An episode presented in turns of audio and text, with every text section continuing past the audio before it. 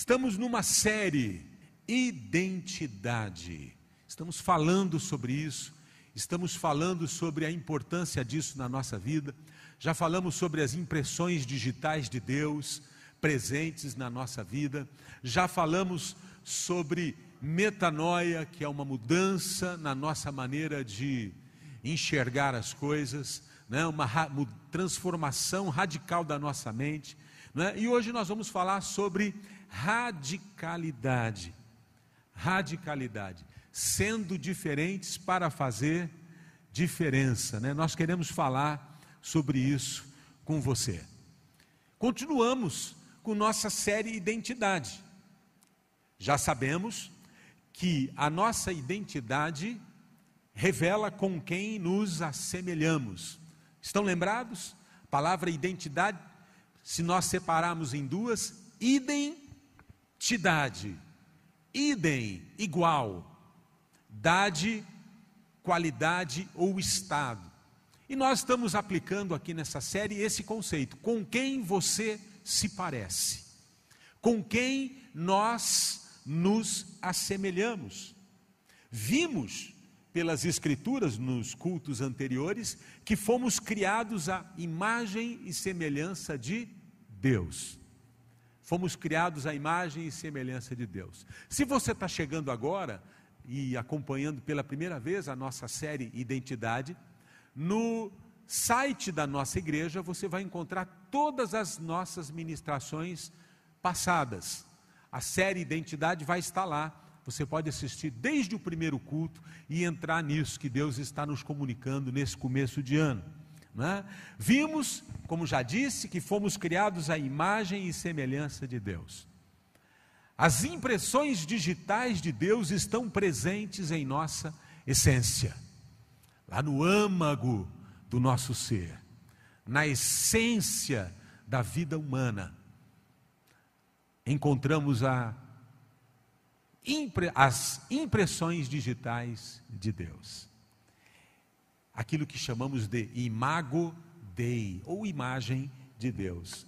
Essa imago Dei, essa imagem ou essas impressões digitais de Deus na vida humana, ficou obscurecida, ficou quase imperceptível na vida humana por conta do pecado. O pecado, ele impede, ele impossibilita que essa imagem de Deus que está no âmago da vida humana se manifeste. O pecado ele encobre a imagem de Deus. Nos tornamos escravos do pecado, como a Bíblia ensina. Infelizmente, por conta do pecado, a vida humana deixou de ser aquilo para o qual fora criada.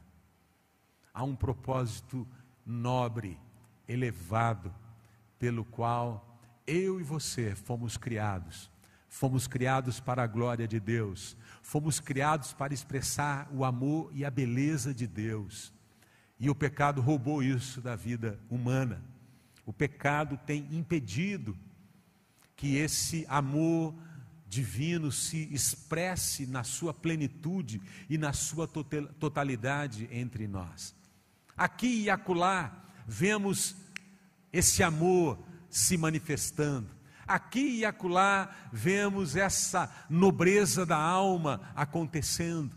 Mas o projeto de Deus é que a vida humana seja marcada pela beleza, pela nobreza, por aquilo que é mais elevado. Mas eu tenho uma boa notícia para você. O pecado não tem a última palavra sobre as nossas vidas. O pecado não tem a última palavra na existência humana. Deus proveu um meio, através de Cristo, para que o pecado pudesse ser vencido. O primeiro Adão, aquele Adão lá do jardim do Éden, ele trouxe o pecado à humanidade. O segundo Adão, Jesus Cristo, trouxe vida à humanidade. Em Cristo, Deus, o Pai, nos devolveu a possibilidade de uma nova vida. Em Cristo, Deus nos deu a possibilidade de uma metanoia. como preguei domingo passado, uma profunda mudança na nossa essência, na maneira de pensar, na maneira de nos relacionarmos com o mundo e na maneira de nos relacionarmos uns com os outros. É como se Deus tirasse aquele óculos que via tudo pela ótica do pecado e colocasse em nós, e colocasse em nossos olhos colírio, metanoia. Podemos experimentar uma profunda mudança em nossa essência, afetando nossa maneira de pensar e de enxergar a vida. Vimos no domingo anterior que o arrependimento, né, palavra metanoia no original. Muito interessante isso. A palavra arrependimento é traduzida da palavra metanoia, que significa a maneira de pensar, mudança de pensamento. O arrependimento e a fé em Jesus Cristo nos reconectaram, possibilitaram uma reconexão com nossa essência de filhos de Deus. Essa é a mensagem do Evangelho. Arrependei-vos e creiam em Jesus Cristo como Senhor e Salvador de suas vidas, e vocês terão a conexão com o Pai restaurada. O pecado rompeu a conexão, perdemos o sinal. Né? Em dias de internet, quando perde o sinal, dá um desespero total. Né? Quando nós perdemos a conexão, quando o Wi-Fi cai, nós entramos aqui em crise. Né? Mas eu quero dizer para você que Jesus Cristo, a cruz do Calvário, funciona como uma antena cujo sinal é poderoso, o sinal é tremendo, ele está sempre com a casinha cheia. A cruz é uma antena que reconecta você com o trono de Deus. E através dessa reconexão com o trono de Deus, algo de Deus volta a fluir para a sua vida. Você é como se você fosse reconectado a uma fonte de vida, a um rio de águas vivas, palavras que aparecem por toda a Escritura. Você é reconectado e algo novo começa a acontecer na sua vida, no seu interior. Jesus é o caminho para que o melhor da sua vida volte a acontecer.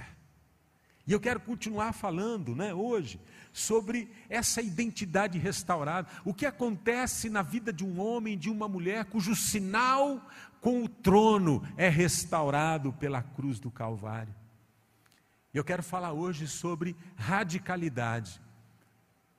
O que é radicalidade ou o que é ser um cristão radical. Tem um slide aí, né, que diz assim: a importância de raízes saudáveis em tempos de crise. Acho que está aí para você, né? Essa é uma afirmação poderosa. Tem uma árvore aí que você está vendo. Nós estamos conectados nessa árvore da vida. Nós em Cristo fomos como ramos que estão conectados nessa árvore que possui raízes saudáveis. Sabe, meu irmão, minha irmã, nossa geração, essa geração do século 21, né? Nossa geração está enfrentando uma crise mundial de saúde. Você está acompanhando? Uma crise que tem afetado nações ao redor do mundo e o Brasil de forma muito dura. Nós estamos no epicentro ou num momento tão delicado aqui, o nosso estado e todo o Brasil, já num colapso do sistema hospitalar. Nós ficamos ouvindo, ouvindo variantes novas do vírus, a gente fica ouvindo que na Europa, na Itália, por exemplo, há uma terceira onda. E nós ficamos vendo tudo isso e a gente fica perplexo. Às vezes ficamos ansiosos, temerosos.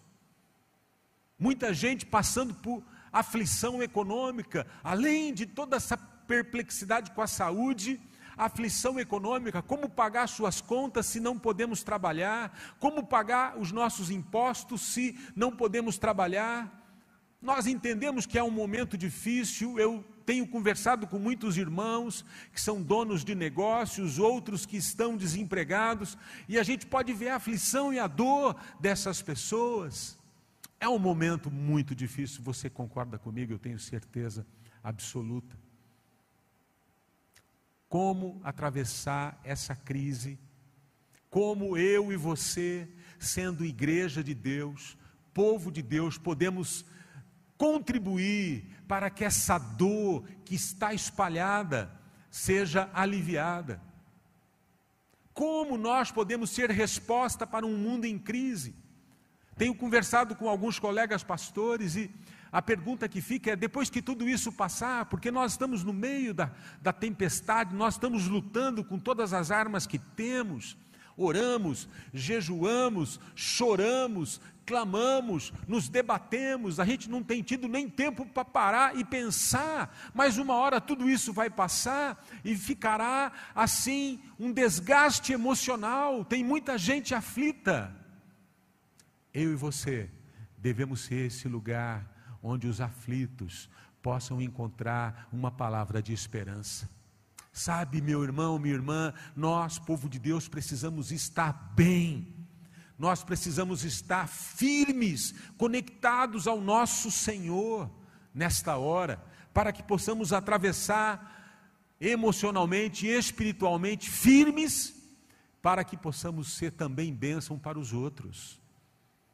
Quando as igrejas puderem abrir novamente, quando as nossas igrejas puderem receber pessoas novamente, tenho certeza que milhares e milhares virão às igrejas em busca de uma palavra.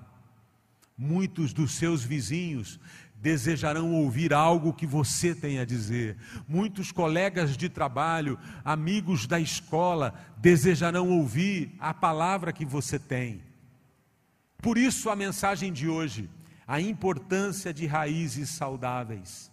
Né? Nós precisamos manter o equilíbrio emocional e a esperança nós precisamos.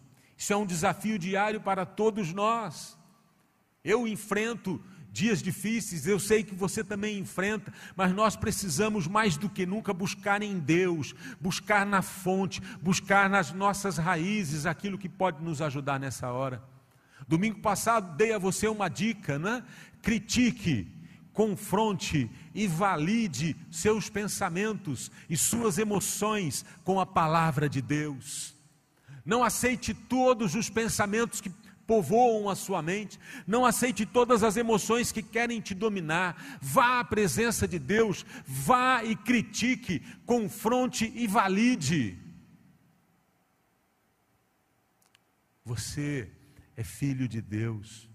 Mais do que nunca, precisamos apoiar ou apelar, melhor dizendo, para nossas raízes espirituais nossos recursos mais profundos em Deus, para prosseguirmos lutando com fé e disposição.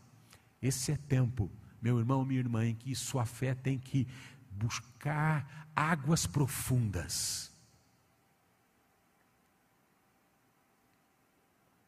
Sabe, quanto mais seco o está, quanto mais sequidão está, as raízes precisam ir mais profundas, mais profundamente, para encontrar aqueles rios submersos, né? aqueles rios subterrâneos.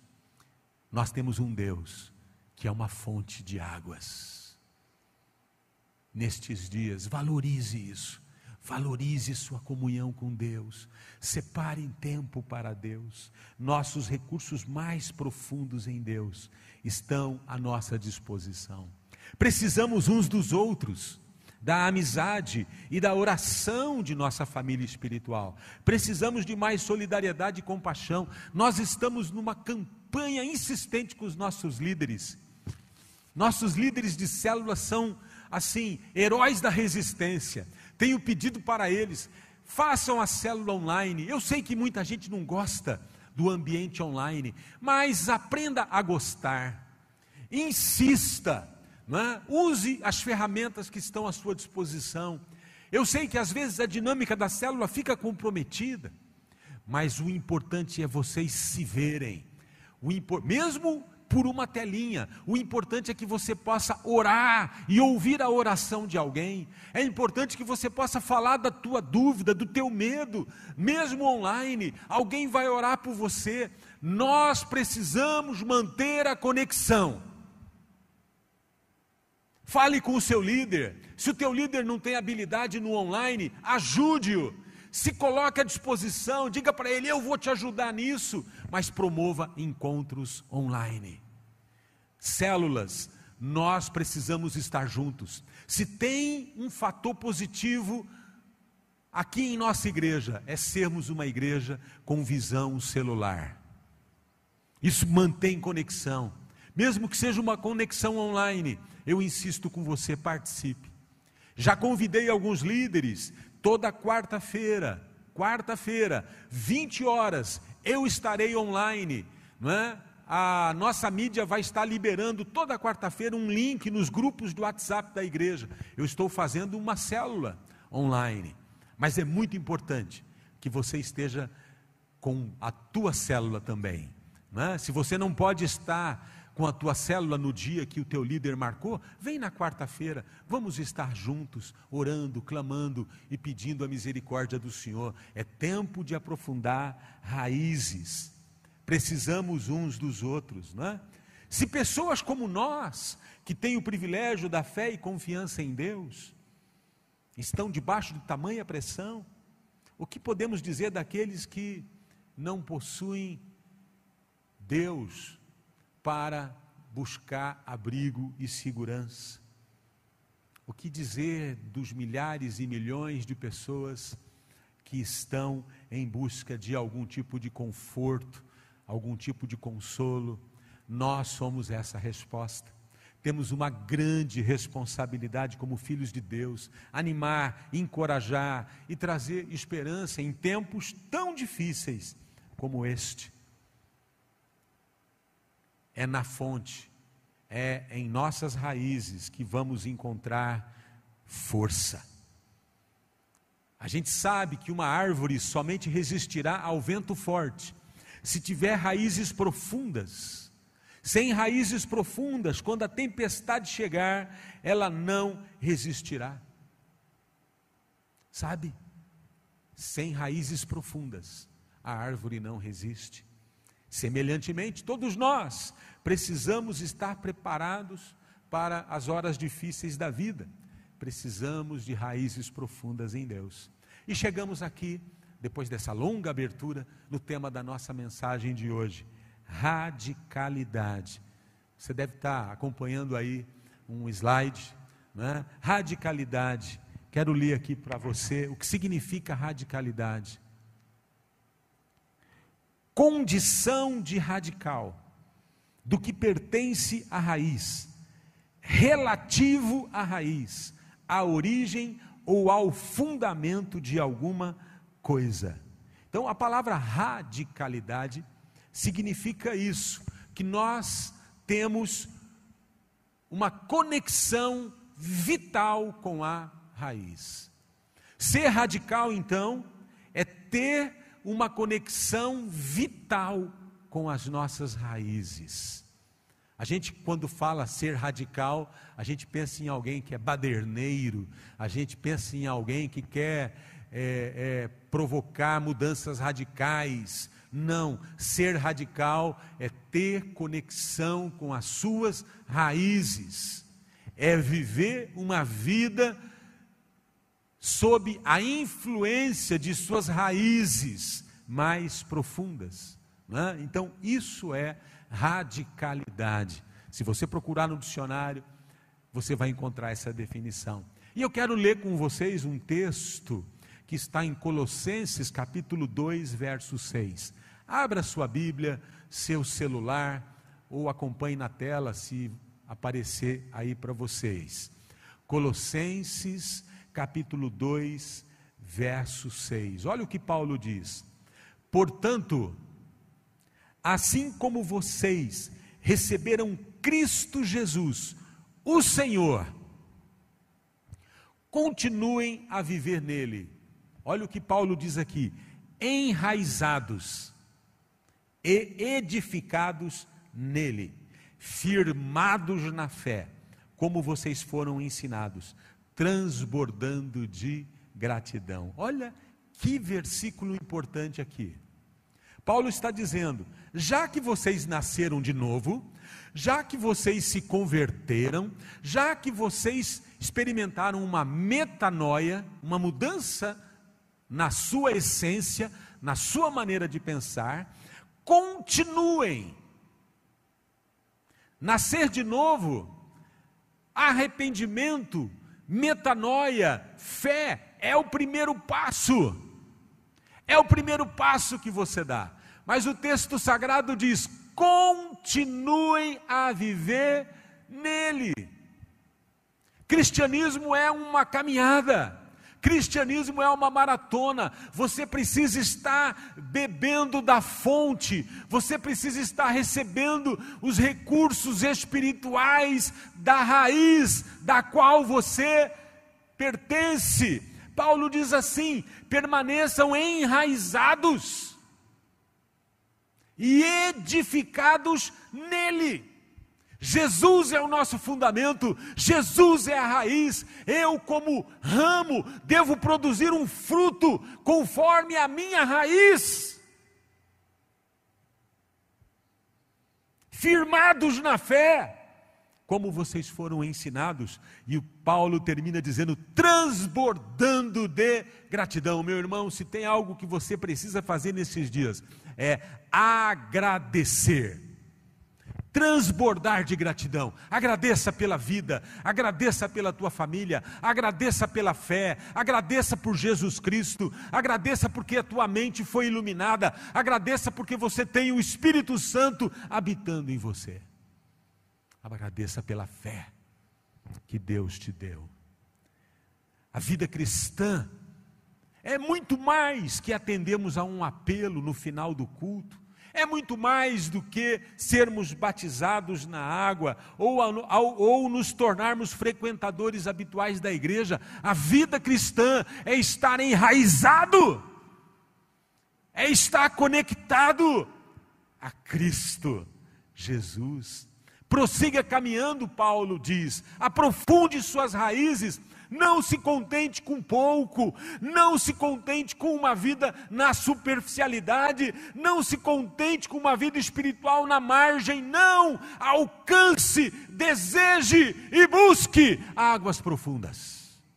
Volte à fonte mais e mais vezes, até que Cristo seja formado em você e visto no mundo através de sua vida. Lembra de Paulo na carta aos Gálatas? Eu estou sentindo novamente dores de parto por vocês, até que Cristo seja formado em vós. O apóstolo ansiava, lutava e desejava por ver Jesus Cristo aparente, sendo visto na vida dos nossos irmãos na Galácia.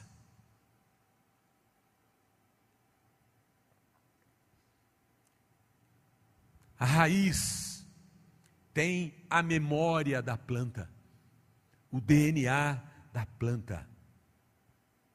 A raiz, ela traz o DNA.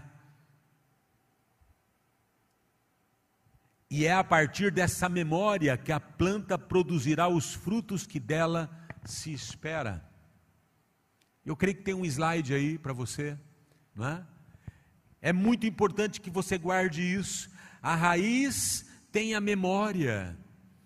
Sabe, meu irmão, quando você está conectado a essa raiz santa, se a raiz é santa, os ramos também o são.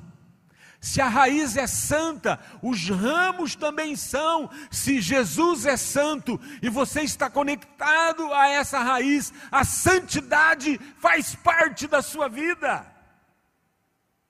Louvado seja o nome do Senhor. Olha o que João 15, verso 5 diz: está aí.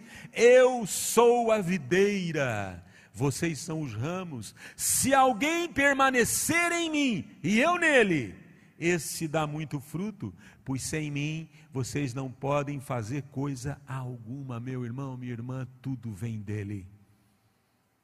É dessa conexão com ele que as coisas acontecem na nossa vida. Portanto, né, ser radical é expressar a memória de nossa raiz neste mundo.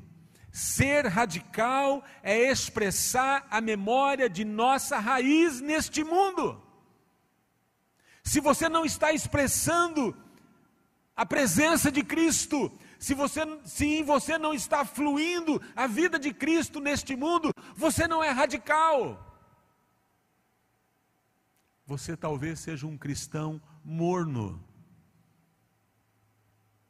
Você nasceu de novo, mas se contentou com a margem. Você nasceu de novo, tem um potencial enorme dentro de você, mas você quer apenas as águas rasas. Sabe, meu irmão, minha irmã, Deus quer que você saia das águas rasas e você busque as águas mais profundas. Ser radical é ser alguém que quer águas profundas. Ser radical é ser alguém que quer ir além do novo nascimento. Ser radical é ser alguém que quer viver sua fé em toda a sua totalidade. E é isso que Deus espera da gente: fome e sede. Quem tem sede, quem tem sede, disse Jesus, venha e beba. Venha e beba. Nestes dias, mais do que nunca, nós precisamos ser uma igreja que tem sede, nós precisamos ser uma igreja que quer águas profundas, porque o mundo está ansioso por ver pessoas que se movem de uma forma diferente. O desafio profético para nossa geração é sermos uma igreja viva e vibrante neste mundo em crise é compreender que o verdadeiro cristianismo não é viver em fuga do mundo, é estar no mundo, é fazer diferença no mundo, é ser luz no meio das trevas. Meu irmão, eu e você fomos chamados para estar no mundo, e eu quero enfatizar isso. Nós não fomos criados para viver escondidos dentro da igreja. Esse mundo que está de máscara aí, está desesperado por um agir de Deus. Esse mundo está em busca de respostas, e eu e você precisamos estar no mundo. Eu e você precisamos estar no mundo. Jesus orou em João 17. Eu oro por eles para que eles sejam santificados. Jesus não pediu para o Pai nos tirar do mundo, ele pediu para o Pai nos guardar do mundo. Porque o nosso lugar é no mundo. Fazer diferença no mundo é ser luz no meio das trevas. Guarda isso no teu coração.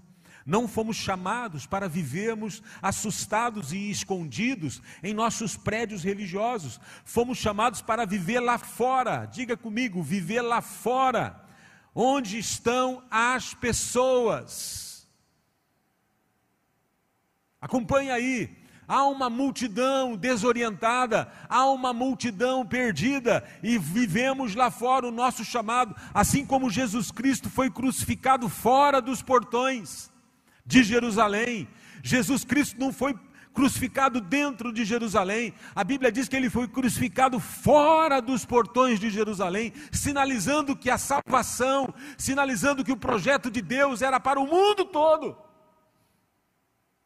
Deus ama o mundo. Deus ama as pessoas, isso é a essência de Deus, e como povo de Deus, como igreja do Senhor, nós precisamos nos apaixonar por pessoas. Nós precisamos amar pessoas. É lá no mundo, lá fora, que eu e você temos que brilhar, diz a palavra do Senhor. Veja o que diz Efésios capítulo 4, verso 20. Permita-me ler com você. Efésios 4, verso 20. Todavia, não foi assim que vocês aprenderam de Cristo, De fato, vocês ouviram falar dele e nele foram ensinados, de acordo com a verdade que está em Jesus.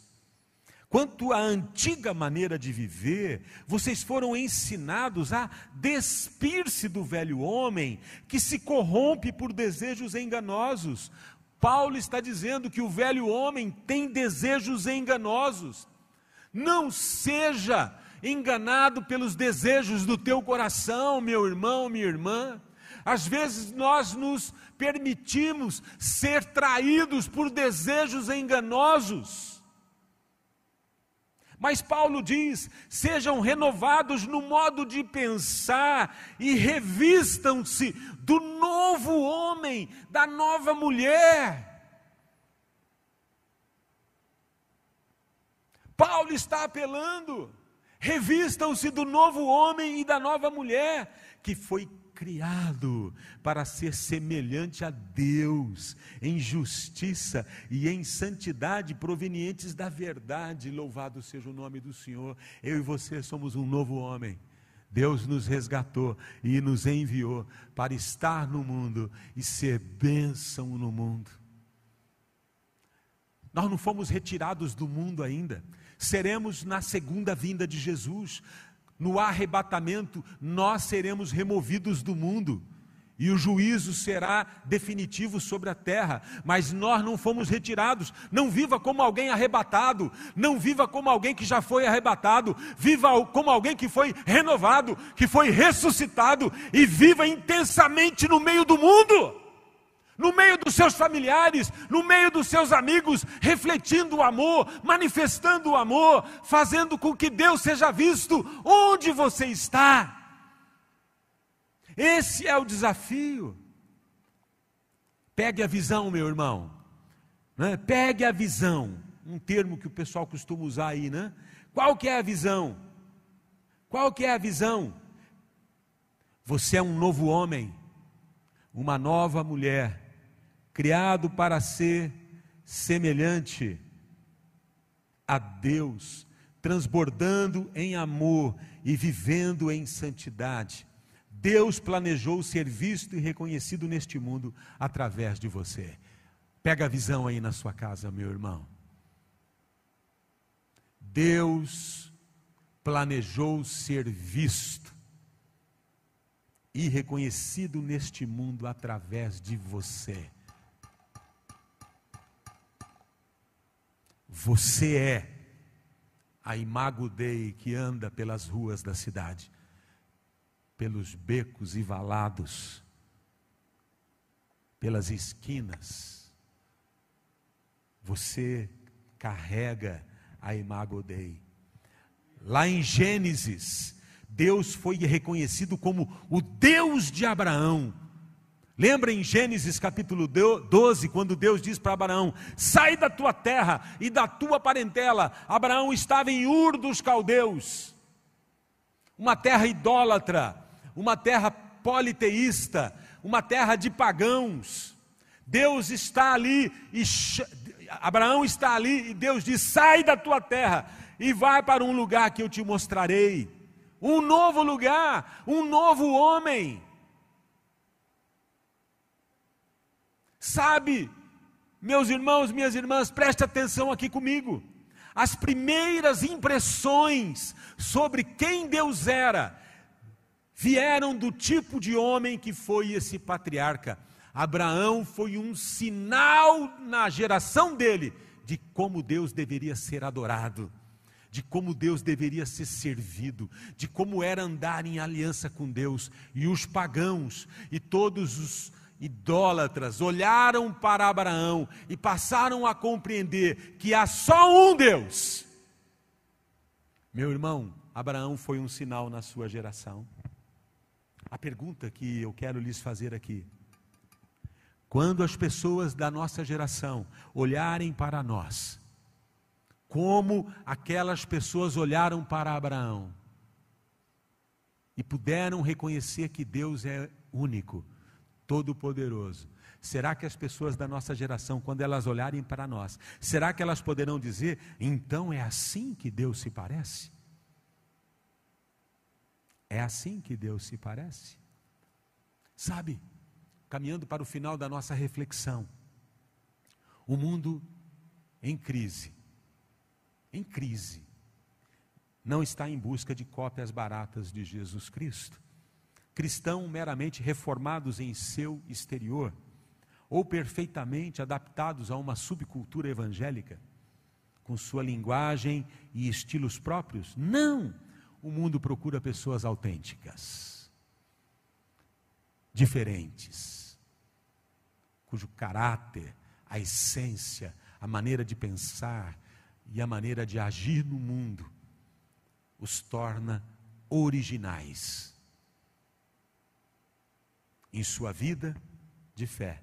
Pessoas radicais, não porque são chatas, inconvenientes, religiosas, mas porque estão ligadas às suas raízes, às fontes ou à fonte de onde extraem vida e virtude. Olha o que Paulo diz em Romanos Deixa eu ler aqui para você, Romanos capítulo 8, 19. A natureza criada aguarda com grande expectativa que os filhos de Deus sejam revelados.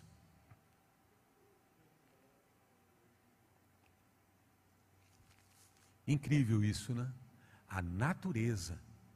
Se a natureza aguarda, imagina as pessoas, nem? Se a natureza geme com expectativa, que os filhos de Deus sejam revelados. Precisamos então sair de nossas prisões de medo e de sentimentos de incapacidade diante dos desafios da vida e abraçar a radicalidade de nossa vida em Cristo. Esse é o meu convite para você nessa manhã. Né? E eu encerro com dois pensamentos aqui sobre o que é ser radical. Ser radical é nunca perder a consciência de que tudo o que somos e temos vem de nossa ligação com nossas raízes espirituais, que estão em Cristo. Ser radical é expressar em sua vida a imagem de Deus, compreendendo que Deus quer ser visto e reconhecido neste mundo, menos pelo que falamos sobre Ele e mais pelo que Ele tem sido e feito em nossas próprias vidas. Deus quer ser visto assim. Não pelo que falamos, embora isso faça parte. Mas mais importante do que aquilo que falamos é se nossa vida tem expressado Jesus Cristo no dia a dia. Essa é a vida que Deus tem para mim, é a vida que Deus tem para você. E eu queria encerrar pedindo que você pudesse repetir comigo agora, aí na ajeita aí no, se ajeita aí no sofá, na poltrona, se ajeita aí na cadeira, assume uma posição um pouquinho mais firme aí e repita assim comigo: Eu sou um novo homem, uma nova mulher, criado para ser semelhante a Deus e para tornar Cristo conhecido neste mundo, menos por palavras e mais pelo jeito que vivo. Que Deus possa te abençoar nesta semana. Que você esteja conectado às suas raízes que você esteja firmado e bebendo da fonte de águas vivas que Jesus Cristo representa.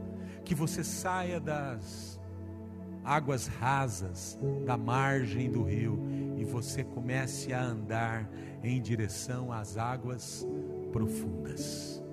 Deus tem muito para você. Vá à presença dEle. Gaste tempo.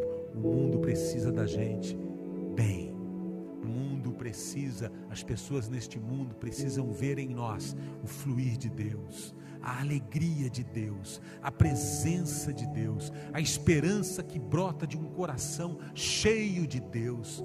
Né? O mundo precisa ver pessoas entusiasmadas. Você sabia que a palavra entusiasmo quer dizer ser cheio de Deus? numa época tão difícil, de tanto sofrimento, de tanta luta, nós precisamos estar cheios de Deus para apoiarmos e ajudarmos aqueles que estão precisando de nós, precisando daquilo que temos. Não vamos sonegar ao mundo o amor.